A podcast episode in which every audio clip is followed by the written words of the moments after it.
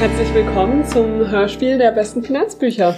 Wir sind Marielle und Mike und das ist der Podcast für mehr Finanzwissen. Schön, dass du dabei bist. Lass uns mit der Reise durch die Bücherwelt der Finanzen beginnen. Mike, magst du einen kurzen Ausblick geben, was unsere Hörer in dieser Folge 0 erwartet? Aber selbstverständlich. Also wir wollen die Folge nutzen, um dich in unserem Podcast zu begrüßen, was wir jetzt hiermit getan haben, und uns ein wenig vorzustellen. Danach haben wir unsere drei Lieblingsbücher noch mitgebracht, die unterschiedlicher nicht sein könnten, also kommen aus ganz unterschiedlichen Regionen, aber haben irgendwie doch einen Zusammenhang miteinander. Und am Ende der Folge verraten wir dir noch, was sich in diesem Podcast so alles erwartet. Ja, also dranbleiben lohnt sich, oder Marielle? Ja, auf jeden Fall, ja. würde ich mal sagen. ja. Dann würde ich sagen, fangen wir doch mit der, äh, mit der Vorstellung an. Deinen Namen kennen wir jetzt bereits. Magst du mal ein bisschen mehr von dir erzählen? Ja, klar. Ich bin 25 Jahre jung und ich arbeite als Personalentwicklerin in einer Unternehmensberatung. Ich habe ganz klassisch BWL studiert und ähm, im August 2016 ist aus meiner fixen Idee, dass ich auch unbedingt einen eigenen Blog haben wollte, unser gemeinsames Projekt äh, des Beziehungsinvestoren-Blogs entstanden. Und seitdem blogge ich dort mit dir über Beziehungs- und Finanzthemen. Danke dir. War kurz und knackig. Mein Name ist Mike und ich bin 30 Jahre alt, bin Psychologe und lese unglaublich gerne. Und über ein breites Spektrum hinweg, also das heißt, da sind die Finanzbücher oder die Finanzliteratur ist dabei. Wir haben hier im Regal wirklich etliche Bücher stehen, die ich eben auch schon verschlungen habe. Aber auch so Bücher wie Game of Thrones, da bin ich richtig tief eingetaucht und äh, warte seit Jahren jetzt endlich auf den nächsten Teil. Ich hoffe, dass er 2018 dann veröffentlicht wird. Ja, also sehr zu empfehlen. Ja, und das alles hat so zusammen dazu geführt, dass wir am 20. August die besten Finanzbücher gelauncht haben. Genau, so ist es. Gut, dann Dankeschön auch an dich und gleich eine Frage dazu. Wie kam es denn genau zu dem Projekt Die besten Finanzbücher? Erzähl doch mal. Ja, das ist eine dieser Geschichten. Ne? Also ich hatte ein Video von Kolja beim Unternehmerkanal mir angeguckt und er hat verschiedene Möglichkeiten dargestellt, wie man bei YouTube Geld verdienen kann. So, das war sehr interessant, aber jetzt erstmal für uns nicht wirklich relevant. Mein Kopf arbeitet aber so, dass er dann doch weiter rattert und weiter rattert und weiter rattert. Und am nächsten Tag hab, war ich beim Kochen und dann hatte ich auf einmal die Eingebung, wie sieht's denn mit der Domain aus? Die besten Finanzbücher.de. So, und dann war die auch noch frei und ich dachte, cool, ja, da lässt sich bestimmt was draus machen, hab's aber erstmal auch so für mich behalten. Am nächsten Tag haben wir uns dann in der Eisdiele getroffen. Genau, und dann saßen wir da und ich wollte eigentlich nur die Sonne und das Eis genießen. Und dann hast du so ganz beiläufig gesagt, dass die Domain ja frei sei.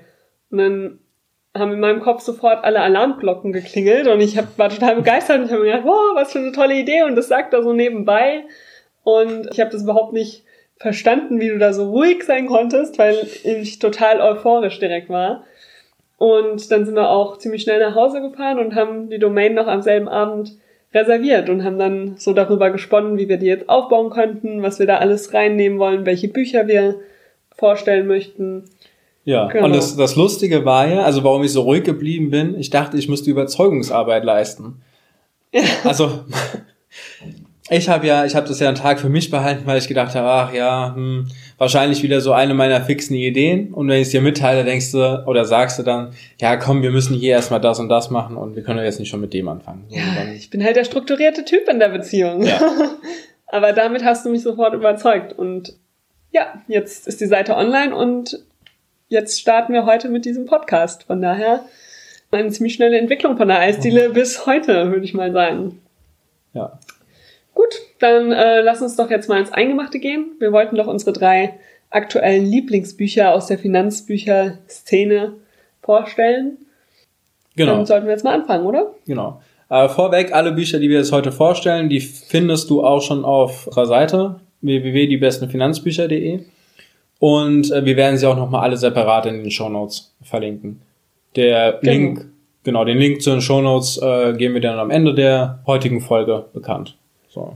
Genau, und auf der Seite haben wir eben die Bücher dann nochmal ein bisschen detaillierter vorgestellt und genau.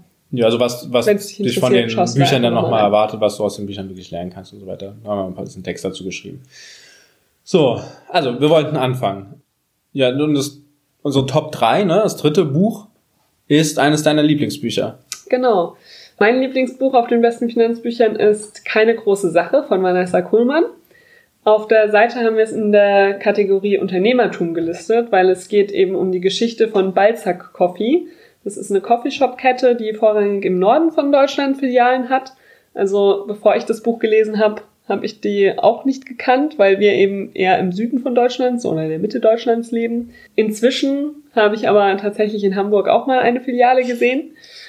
Und genau, das Spannende an dem ganzen Buch ist eben, dass die Vanessa Kuhlmann noch bevor Starbucks nach Deutschland kam oder die ganzen anderen Ketten, die man inzwischen hier kennt und an jeder Ecke sieht, noch davor hat sie 1998 das erste Balzac Coffee in Hamburg eröffnet und sie hat eben in dem Buch dann die Geschichte drumherum erzählt. Das ist sozusagen so eine Art Biografie und gleichzeitig Erzählung, aber es hat auch was von einem Roman. Hm. Ja, jetzt kenne ich dich ja sehr gut und weiß, dass das mehr oder minder genau dein Buch ist. Ja. so, was hat dich denn jetzt an der Geschichte von der Frau Kullmann so inspiriert und fasziniert? Ja, du hast ja schon verraten, ich habe selbst so ein bisschen den Traum von einem eigenen Café. Da war das Buch halt für mich einfach das perfekte Lesefutter, als das mir unterkam. Und zum anderen ist das Buch einfach echt eine tolle Geschichte. Also es ist nicht einfach nur eine Biografie, sondern es ist auch einfach super zum Lesen. Die ähm, Vanessa Kuhlmann, die war für ein Praktikum in New York, wahrscheinlich irgendwann so 95, 96, so genau weiß ich das jetzt gar nicht. Und sie hat dort eben so die, diese Coffeeshops kennengelernt, Starbucks und Co. Und fand das total toll, weil es das eben in Deutschland nicht gab. Und dann ist sie zurückgekommen nach dem Praktikum nach Deutschland und dann ähm, hat sie die Idee nicht mehr losgelassen. Sie war halt hier dann und hat sich immer gedacht, oh, das war so toll mit den ganzen Coffee to go und so weiter und hat sich gefragt, warum das denn hier es nicht gibt. Und dann hat sie irgendwann beschlossen, naja, dann gründet sie das halt selber. Und das klingt jetzt erstmal so einfach, ja, sie hat einfach eine Idee gehabt und dann davon geträumt und das einfach umgesetzt. Aber sie erzählt eben in dem Buch zum anderen auch ganz klar, welche Hindernisse es alles gab. Wie lange es gedauert hat, bis der Laden tatsächlich aufgemacht hat und welche Auflagen sie alle hatte und auch, dass sie oft ans Aufgeben gedacht hat natürlich das Ganze hatte dann auch relativ schnell ziemlich großen Erfolg und hat dann natürlich auch ein paar Schattenseiten mit sich gebracht. Da hatte sie mit irgendwelchen korrupten Managern zu tun und so weiter. Und ähm, das wird eben auch nicht ausgespart. Und das ist das Tolle an dem Buch, dass es beide Seiten zeigt und eben zeigt, wie sie ihren Weg gegangen ist zu ihrem eigenen Coffeeshop Imperium letztendlich. Ja, spannend, spannend. Hat dich das jetzt in deiner eigenen Idee dann auch weitergebracht? Die Inspiration? Also du sagst ja, du hast ja da deinen Traum vom Kaffee und dann schreibt sie, dass man halt einfach anfangen soll.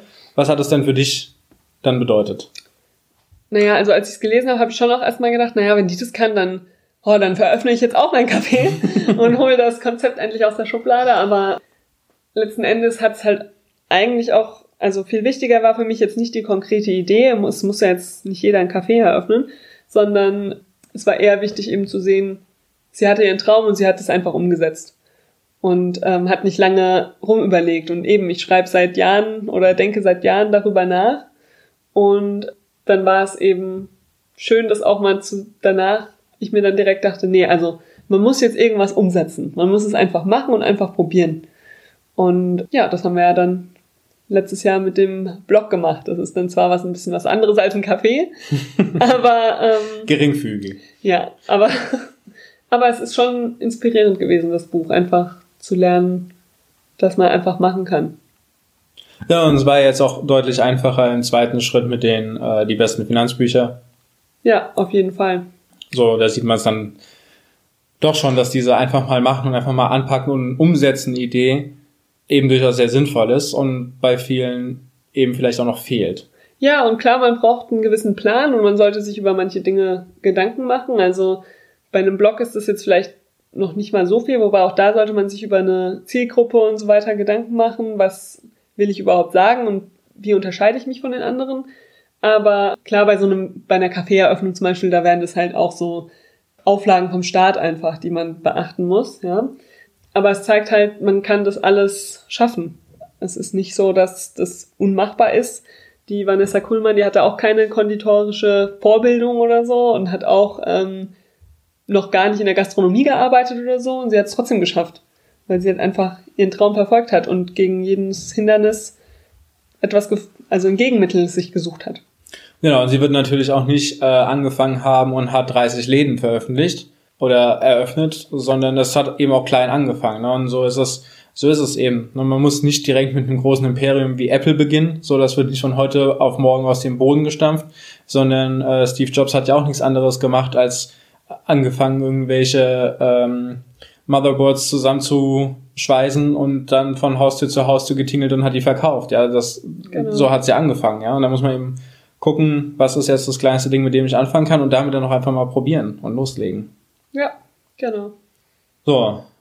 Was sind denn jetzt, also jetzt haben wir ja schon ganz viel gehört.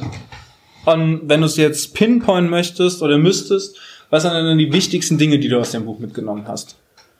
Ja, also eigentlich das, was ich eben schon angerissen habe. Zum einen, dass man manchmal eben einfach machen sollte, ohne lange zu zweifeln, jahrelang irgendeinen Businessplan zu schreiben oder auf irgendeinen leichteren Weg zu warten wie wir es jetzt eben mit unserem Blog und den Finanzbüchern auch echt dann gemacht haben, einfach mal machen. Das ist so die erste Erkenntnis, die ich aus dem Buch habe.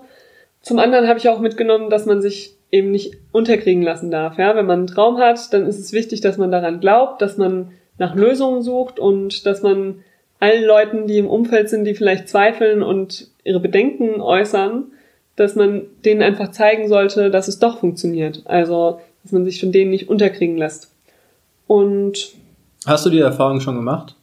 Ja, tatsächlich. Also das war ja gerade auch mit unserem Blog so, dass ganz am Anfang haben ganz viele Leute gesagt, was soll das denn? Warum verbringt ihr eure Freizeit damit? Das ist doch Zeitverschwendung. Also das Verständnis war schon eher gering, aber das hat sich inzwischen halt auch total gewandelt, ja, weil wir den Leuten auch bewiesen haben, dass es eben doch zu was führt, dass es für uns auch, dass wir total viel gelernt haben in dem Jahr, dass wir viele tolle neue Leute kennengelernt haben. Ja, da haben wir uns eben von den Zweiflern zu Beginn nicht unterkriegen lassen und das war, denke ich, auch sehr wichtig für unsere grundsätzliche Entwicklung. Genau, sonst würde jetzt auch dieser Podcast hier einfach nicht stehen. Genau, das hätte ich mich vor einem Jahr auf keinen Fall getraut. Vor allem, wenn jeder gesagt hätte, was willst denn du einen Podcast machen? Ja. ja. Gut, dann nochmal zurück zum Buch. Du hast mich ja gefragt, was ich so mitgenommen habe. Ein Punkt ist, glaube ich, auch noch ganz wichtig, passt auch gut dazu, dass es einfach auch immer wichtig ist, dass man offen bleibt und flexibel bleibt, ja.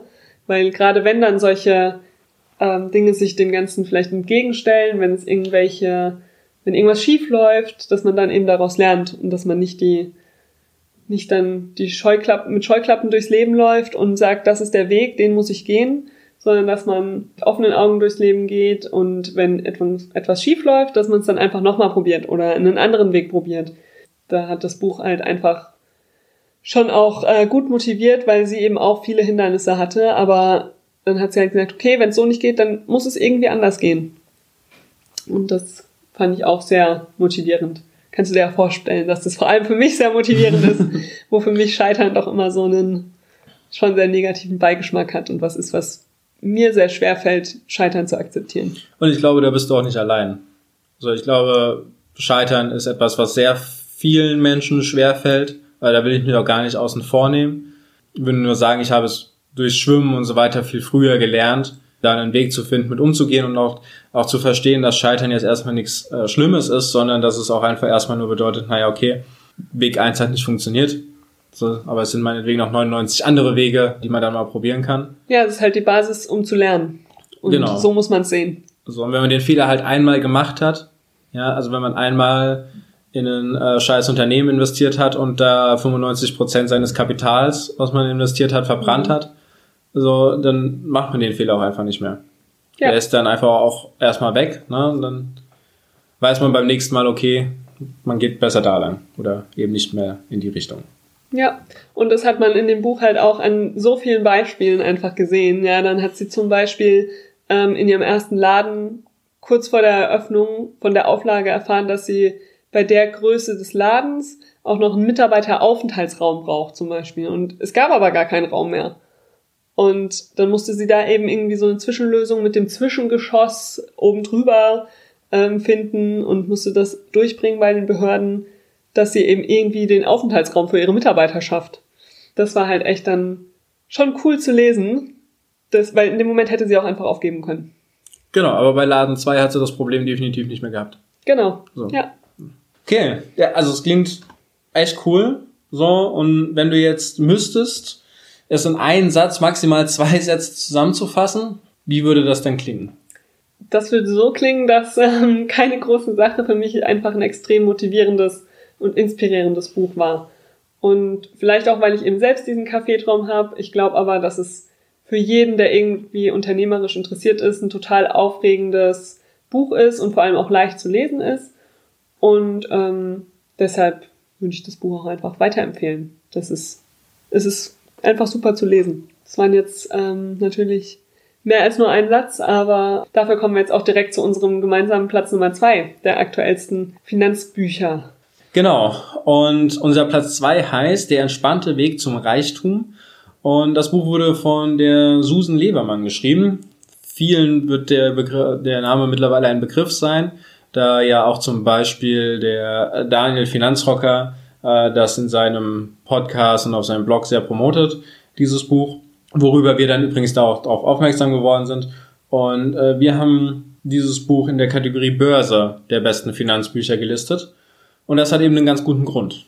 Ja, das ist die Basis von unserer eigenen Strategie, mit der wir unsere Einzelaktien seit jetzt immerhin schon eineinhalb Jahren auswählen und bisher auch ziemlich erfolgreich dann kaufen und verkaufen. Von daher erklär doch mal, worum es in dem Buch genau geht. Genau, vielleicht noch ein bisschen Hintergrundinformation zu Frau Lebermann. Sie war eine sehr, sehr erfolgreiche Fondsmanagerin und hat dafür auch verschiedene Preise bekommen. Also ihre Fonds wurden ausgezeichnet als eben die besten. Sie hat sich allerdings nach ihren Erfolgen oder im Zenit der Erfolge dann zurückgezogen, hat gesagt, sie möchte jetzt mit der Börse erstmal so nichts mehr zu tun haben und arbeitet als Lehrerin. Für Mathe? Genau, für Mathe. das ist naheliegend und hat aber gesagt, okay, ihre äh, Strategie, mit der sie so erfolgreich war, die bringt sie jetzt erst nochmal zum Buche und erklärt das eben auch. Und ich finde, sie hat in dem Buch es sehr gut geschafft, durch diesen Abkürzungsdschungel und die, dieses ganze Finanzwesen, ne, Bilanz und so weiter, der eben sehr gut durchzuführen, so dass ich als Laie und als Psychologe habe ich jetzt erstmal nicht so viel mit BWL, Aktienbewertung, Unternehmenbewertung und so weiter zu tun äh, mir dann auch eben sehr gut vorstellen konnte, na, was ist denn das KGV, was ist denn das EBIT, wo finde ich das, wie berechne ich das äh, und was bringt es mir vor allen Dingen, das Ganze zu wissen. Okay, wie meinst du das jetzt? Naja, das Buch geht konkret her und sagt, oder was heißt konkret, das, Frau Lebermann nimmt äh, zwei Schwestern, die beiden Damen sind fiktiv, Allerdings ist es so, dass Schwester 1 macht eine Skischule auf und Schwester 2 äh, gründet ein Café oder eine Bäckerei war es, eine Bäckerei in einem kleinen Örtchen. Die beiden haben unterschiedliche Geschäftsformen und unterschiedliche Geschäftsmodelle und anhand dieser Businesses erklärt sie ihm die ganzen Abkürzungen. Das heißt, man bekommt eine Relevanz rein, ne? es muss so und so viel Brötchen angekauft werden oder hergestellt werden, das hat die und die Materialkosten, so, es muss die, der Backofen muss gekauft werden, das muss dann abgeschrieben werden und ähm, wie sich dann der ganze Gewinn zusammenrechnet und wie das alles in so eine Bilanz geschustert wird, das wird immer Stück für Stück. Also das Business wächst und dann wachsen eben auch die Teile in der Bilanz. So, und das war für äh, mich sehr, sehr wichtig, einen Zusammenhang zu bekommen, was mir äh, diese Kennziffern dann wirklich sagen. Weil, Marielle, du weißt das ja, wir haben mir deine BWL-Bücher ausgeliehen und äh, das war eine reinste Quälerei, so dass ich da maximal mal drei, vier, fünf Seiten äh, gelesen habe und auch deine Bemühungen, das mir zu erklären, äh, sind da leider äh, gescheitert. Ja, das stimmt. Ich hatte da keine Chance. Und dann hast du das Buch gelesen und plötzlich hast du mit den Finanzbegriffen was anfangen können und konntest mir sagen, was denn das KGV ist und so. Und das war schon, danach war ich auch motiviert, das Buch zu lesen, weil ich mir dachte, okay, irgendwas muss da richtig gemacht worden sein, ja. Neben den Finanzbegriffen wird aber in dem Buch auch ganz viel über die Emotionen erzählt. Also was beeinflusst denn das Börsengeschehen so und was hat das Ganze mit Gefühlen zu tun? Und das ist ja eher so der Bereich, wo du vom Pokerspielen her schon immer ein bisschen versierter warst als ich. Ich habe vor dem Buch ja meistens eher nach Bauchgefühl Aktien gekauft und verkauft. Das heißt, ich fand irgendein Unternehmen toll und dann habe ich gesagt, oh ja, das kaufe ich. Und dann ein paar Monate später habe ich mir gedacht, na ja, jetzt habe ich ein bisschen Gewinn gemacht, dann verkaufe ich es auch wieder. Und da war das Buch eben für mich dann super, dass es mir erklärt hat, wie ich die Emotionen letztendlich rausnehmen kann aus dem Ganzen und da ein bisschen strukturierter vornehmen, vorgehen kann. Willst du vielleicht nochmal genau erklären, wie wir mit dem Buch jetzt unsere eigene Strategie entwickeln konnten? Ja, kann ich gerne machen. Äh, vorweg noch, Emotionen bedeutet auch vor allen Dingen an der Börse, dass wir nicht rational handeln, dass wir nicht nach einer bestimmten Strategie handeln. Und äh, das hat also nicht nur bei dir, Marielle, sondern eben auch bei mir ja dazu geführt, dass ähm, wir Aktien im Depot hatten, die dann zu Depot-Leichen muti äh, mutiert sind. Ne? Also es ist nicht so, wir haben eine Aktie gekauft, haben ein paar Monate gewartet und haben sie dann irgendwie mit fünf bis acht Prozent wieder verkauft. Es waren eben auch Aktien dabei, die sind äh, minus 30, minus 60, minus 80 Prozent runtergegangen. Oh Gott, das klingt ja schrecklich. wenn du ja, das jetzt so sagst. Ja, so das ist erstmal so ein Erfahrungswert und es ist auch ganz gut, dass wir damit angefangen haben. Hat schon mal vorbereitet auf die, auf einen möglichen Crash oder wenn wir uns mal nicht mehr im Bullenmarkt bewegen, wie das momentan so schön der Fall ist. Da entstehen eben ganz viele Emotionen. Also äh, erstmal entstehen Emotionen bei der Auswahl des Unternehmens, das hast du ja gerade schon gesagt. Dann entstehen Emotionen, wenn man das Unternehmen hält, verkaufe ich, verkaufe ich nicht. Oh Gott, jetzt ist es so viel gefallen oh Gott, jetzt ist das so viel gestiegen, ich muss warten, warten und noch mehr, noch mehr. Also dann so eine Gier zu entwickeln oder eben so eine Verlustangst zu entwickeln und das kann einfach nicht gesund sein und das ist auch keine, keine praktikable Strategie, ne? Da macht man sich ja eher kaputt. So, und ja, auf jeden Fall. Was jetzt die Strategie von Frau Lebermann angeht, sie sagt, es gibt zehn Kennzahlen, mit denen man ein Unternehmen bewerten kann. Da gibt sie auch zehn vor äh, in der ausführlichen. Es gibt dann noch eine abgespeckte Version, dann sind es glaube ich nur noch sechs oder so. Und die, jede Kennzahl wird mit Punkten bewertet. Das heißt, für jede Kennzahl gibt es entweder minus ein, null oder plus ein Punkt.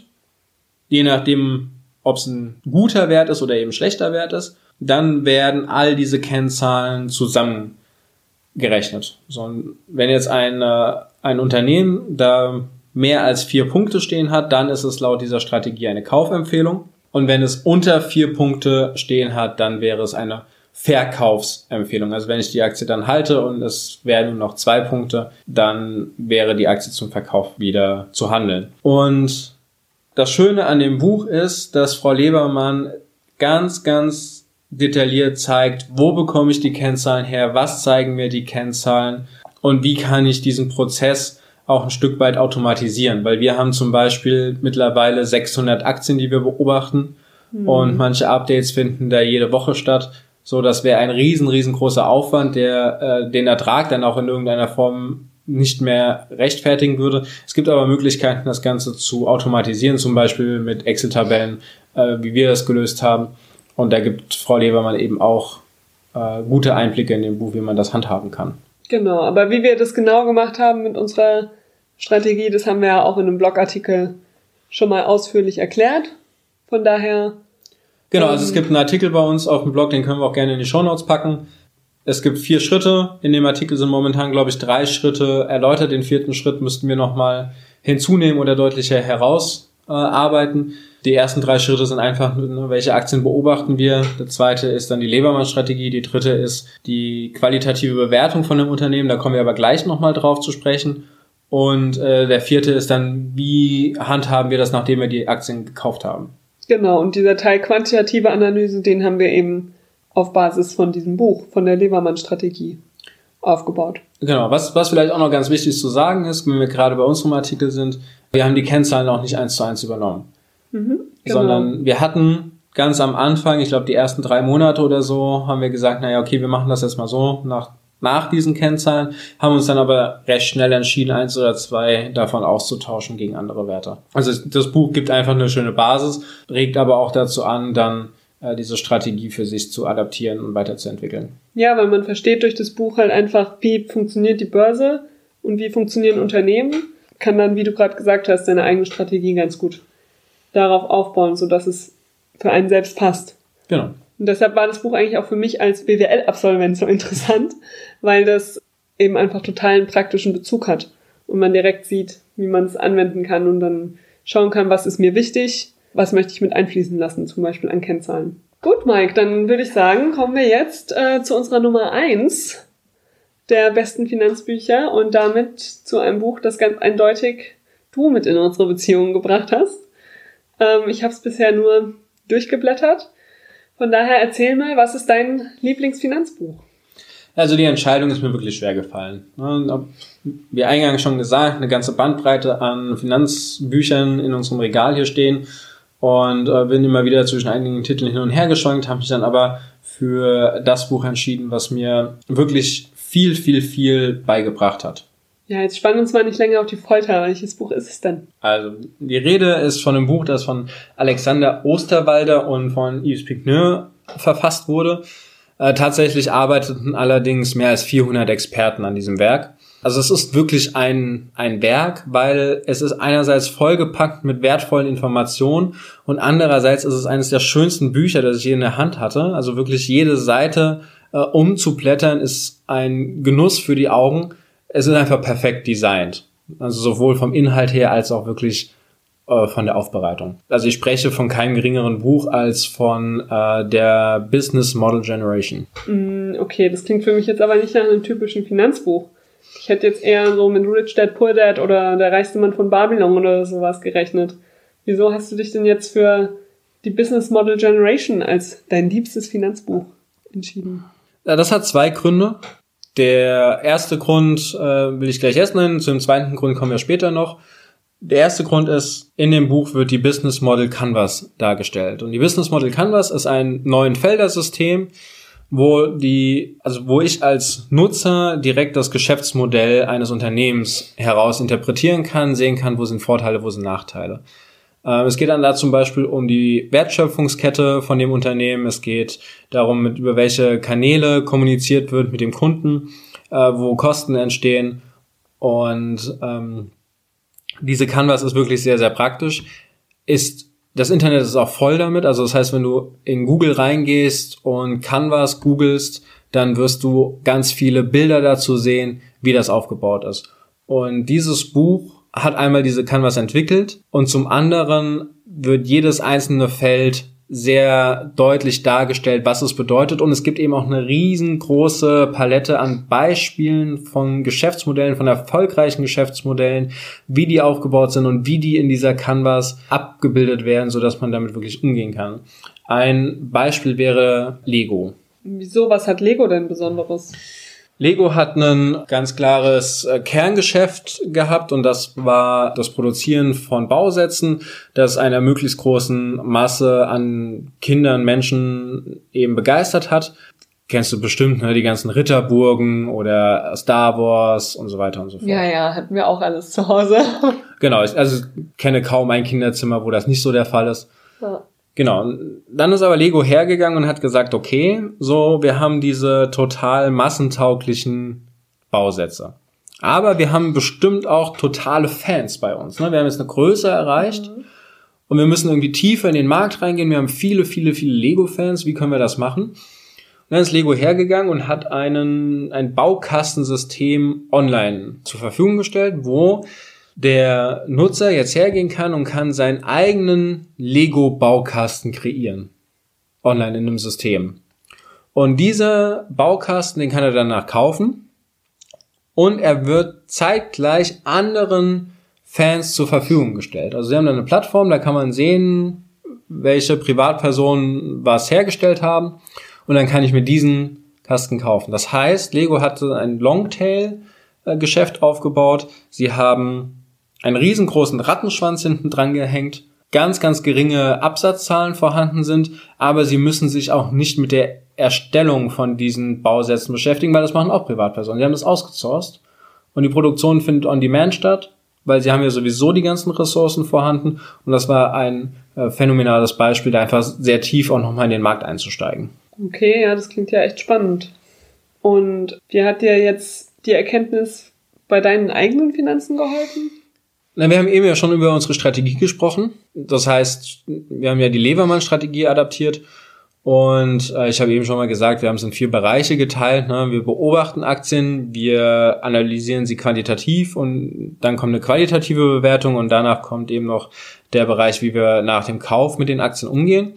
Und dieses Buch hat mir sehr viel geholfen in dem Bereich qualitative Bewertung, weil ich anhand des Geschäftsberichts, anhand der Filialen, anhand das, was ich von dem Unternehmen einfach kenne, ne, was auch jeder einfach sehen kann. Wenn ich bei vielen Mann in den Laden reingehe, dann, dann weiß ich, was da der Mehrwert ist oder eben auch nicht. Und das kann ich in diese Canvas eintragen. Und ähm, mit ein bisschen Übung wird dadurch das Geschäftsmodell eben immer klarer, die Canvas immer übersichtlicher und dann kann ich hergehen und kann sagen, wenn wir jetzt bei dem Beispiel von Vielmann bleiben, ich mache diese Canvas für Vielmann, das Geschäftsmodell, wie funktioniert das, sehe die Vor- und Nachteile und halte dann das Geschäftsmodell von meinetwegen Mr. Specs gegenüber. Ne, mhm, Brillenfachverkäufer ja. im Internet so, wie machen die das? Wie ist das Geschäftsmodell von denen aufgebaut? Was haben die für Vor- und Nachteile? Und kann dann vergleichen, okay? Was, was für Vorteile hat jetzt Vielmann gegenüber Mr. Specs? Was für Nachteile haben sie vielleicht? Und kann mich dann aktiv entscheiden, welches Geschäftsmodell ich für zukunftsfähiger halte und welcher der beiden Anbieter sich meinetwegen durchsetzen wird. Das heißt, da schaust du dir dann die, diese ganzen neuen verschiedenen Bereiche der Canvas an, ähm, von beiden Unternehmen und dann kannst du ja auch, wenn jetzt manche Bereiche bei dem einen besser sind, bei dem anderen schlechter und umgekehrt, dann kannst du für dich auch festlegen, naja, mir ist jetzt der Bereich Wertschöpfungskette zum Beispiel besonders wichtig. Da ist mir wichtig, dass Vielmann besser ist als Mr. Specs, wenn ich mit Vielmann kaufen möchte. Oder vielleicht gibt's ja auch einen Bereich, der dann so ein absolutes No-Go zum Beispiel ist. Wenn da das eine schlechter ist, dass es dann auf jeden Fall rauskommt. Ja, was in Deutschland ja zum Beispiel immer wieder kommuniziert wird, sind die Kanäle, mit denen Unternehmen ihre Kunden erreichen. Mhm. So, das ist in den USA schon wesentlich anders aufgebaut. Also die Webseiten sind anders aufgebaut, das Social Marketing funktioniert anders. So, das sind hier die deutschen Unternehmen teilweise noch sehr stiefmütterlich. Äh, das wäre dann zum Beispiel eine Sache, die man rausfinden kann, ne? weil ein Bereich ist Kommunikationskanal mit den Kunden. So, wenn ich jetzt einen deutschen Hersteller habe, der kommuniziert nur über Fernsehwerbung oder Plakatwerbung, äh, hat aber eigentlich ein sehr massentaugliches Produkt, was in den ganzen sozialen Medien sehr gut ankommen würde und er nutzt das nicht, sondern es ist eine verschwendete Ressource. Und wenn ich dann mhm. den Gegenpart in den USA habe, der ein ähnliches Produkt auf dem Markt hat und der diese Kanäle eben nutzt, so dann wäre das eben eine Sache, wo ich sagen würde, ja, okay, hier das hiesige Unternehmen kann einfach nicht mithalten. Ja, also klingt total cool, aber ähm, klingt auch total aufwendig. Wenn ich mir mal überlege, du hast neun Kategorien, muss jedes Unternehmen in neuen Kategorien bewerten und alle Informationen auch raussuchen. Ist ja mega viel Arbeit, oder? Ja, es ist mega viel Arbeit. Es dauert auch mehrere Stunden, bis sowas fertig ist. Ich würde mal sagen, so zwischen acht bis zehn Stunden Arbeit steckt da drin, den Geschäftsbericht zu lesen, zu überfliegen, die entsprechenden Sachen rauszusuchen und dann mal so einen ersten Draft zu haben. So, das ist schon einiges an Aufwand. Allerdings ist es ja nicht nur so, dass ich ruhiger schlafen kann mit meinem Investment, weil ich genau weiß, warum ich in eine bestimmte Aktie investiert habe oder in ein bestimmtes Unternehmen investiert habe, sondern ich bekomme auch ein klares Gefühl dafür, wie Geschäftsmodelle funktionieren. Ich lerne unglaublich viel. Ich lerne von den ganzen großen Unternehmen und jetzt kommen wir zum Punkt zwei, warum das mein Lieblingsbuch ist. Jeder, der unternehmerisch tätig werden will, lernt auf diese Art und Weise so viel für das eigene Unternehmen, was dann eben wieder in die Praxis umgesetzt werden kann. So, das heißt, dieser Aufwand wird sich lohnen. Definitiv. Davon bin ich überzeugt, dass wenn ich das mache, ich eben auch auf bessere Ideen komme, was zum Beispiel die Wertschöpfungskette angeht, was zum Beispiel der Kommunikationskanal angeht, was zum Beispiel Kostenreduktion angeht. Und ich habe auch bereits im Vorfeld, bevor ich überhaupt in die Gründung reingehe, schon ein ganz anderes Gefühl dafür, was auf mich zukommt. Okay, ja, das klingt echt super. Wahrscheinlich sollte ich das Buch auch endlich mal lesen und nicht nur durchblättern, weil es schön aussieht. Dann kann ich das sicherlich auch anwenden. Das wäre bestimmt gut. Dann musst du auch nicht mehr alles alleine analysieren, gell? Ja, dann bin ich mal gespannt, äh, ob das auch so eintritt. Dann ähm, kennst du ja jetzt die Top 3 unserer liebsten, besten Finanzbücher. Lass uns gerne wissen, was deine Top 3 ist und welches Buch wir auch noch unbedingt mit auf die Seite aufnehmen sollen. Genau, bevor wir jetzt allerdings den Feierabend einläuten, haben wir dir ganz am Anfang ja noch was versprochen. Stimmt, wir wollten ja noch einen Ausblick geben, wie das mit dem Podcast hier weitergehen wird. Genau, so die heutige Folge, Folge 0, ist so ein Vorgeschmack, was sich erwarten wird. Einerseits Bücher, also einerseits wollen wir Bücher vorstellen, die wir selbst gelesen haben, die wir, also nicht nur die wir selbst gelesen haben, sondern die wir wirklich anwenden, wo wir Praxisbezug rausgezogen haben und die unsere Handlung einfach wirklich weitergebracht hat und uns in unserer Entwicklung geholfen hat, wie jetzt zum Beispiel diese drei Bücher, die wir gerade vorgestellt haben. Dann werden wir hergehen und werden uns eine Kategorie schnappen, zum Beispiel die Kategorie Börse, werden die Top 3 daraus nehmen und werden die mal gegenüberstellen. So, was hat das eine Buch, was das andere Buch nicht hat? Für wen sind die Bücher jeweils geeignet? Wer sollte sie auf keinen Fall lesen? Also für wen wäre es zum Beispiel Zeitverschwendung? Gutes Buch hat eine klare Zielgruppe und glaube, so eine Gegenüberstellung ist wirklich etwas, was uns selbst auch mal weiterbringen würde, ne, wenn wir die Bücher gegenüberstellen. Ja, man kann auch einfach viel Zeit sparen. Ja, man liest nicht die falschen Bücher, sondern man findet genau für seine Situation dann die richtigen Bücher. Und da wollen wir halt auch dabei helfen. Genau. Besonders freuen tun wir uns allerdings darüber, dass wir Interviewfolgen mit aufnehmen. Also das heißt, wir sprechen mit Autoren von den Büchern über ihre Bücher, über die Motivation, dieses Buch zu schreiben, was es für die Autoren selbst äh, bedeutet hat, ne, was sie selbst für Wissen und Erfahrung daraus gezogen haben, dieses Buch zu verfassen. Äh, viele Autoren gehen ja dann wirklich auf Recherche, führen Studien durch, fassen wissenschaftliche Ergebnisse zusammen, äh, weil sie sagen, dass dieses Thema interessiert mich so sehr und jetzt will ich dazu was wissen und bringe das Ganze dann äh, zu Papier. So, und da wollen wir einfach mehr Hintergrundwissen haben. Für mich werden Bücher dadurch noch interessanter. Also wenn ich von dem Autor noch etwas weiß, wenn ich noch weiß, was, was den so motiviert hat, äh, dann werden diese Bücher für mich noch greifbarer und auch das Wissen da drin wird für mich noch greifbarer. Als dritten Punkt wollen wir auch Gäste einladen, wie zum Beispiel andere Blogger, zum Beispiel aus der Finanzszene, die ja auch sehr viel lesen und auch sehr viel zu Papier bringen. Und auch Leser oder Hörer, äh, die viele Bücher gelesen haben und sagen, ja, hier, ich habe eindeutig eine Top 3, eine Top 2 oder eine Top 5 oder wie auch immer. Äh, die Bücher haben mir so viel gebracht da bin ich so sehr ins Handeln reingekommen und haben mir so in meiner Entwicklung geholfen. Äh, die möchte ich jetzt auf jeden Fall mal vorstellen. Die, da freuen wir uns natürlich auch drauf, ähm, diese Interviews zu führen. Ja, cool. Also ich freue mich schon total drauf und ich glaube, das wird richtig cool und wird ähm, auf jeden Fall richtig viel Mehrwert liefern an Hintergründen zu den Büchern und so weiter. Genau, also wir haben ich richtig Bock. Folge 1. Ja, wir haben richtig Bock. Gut, damit würde ich sagen, verabschieden wir uns für heute. Wir freuen uns ähm, sehr auf deine Kommentare und auf Nachrichten, wie dir diese erste Folge 0 gefallen hat und vielleicht auch, was du noch so für Wünsche hast für die kommenden Folgen. Genau, und unsere Favoritenbücher, die wir jetzt gerade vorgestellt haben, findest du selbstverständlich in den Shownotes, genauso wie den Lebermann-Artikel. Die Shownotes findest du unter www.diebestenfinanzbücher.de slash Folge 0. Und was bleibt noch zu sagen? Wir freuen uns tierisch auf die offizielle Folge 1 des Hörspiels der besten Finanzbücher. Und bis dahin sagen wir Tschüss. Und ja. Bis zum nächsten Mal. bis zum nächsten Mal, genau. Für mehr Finanzwissen.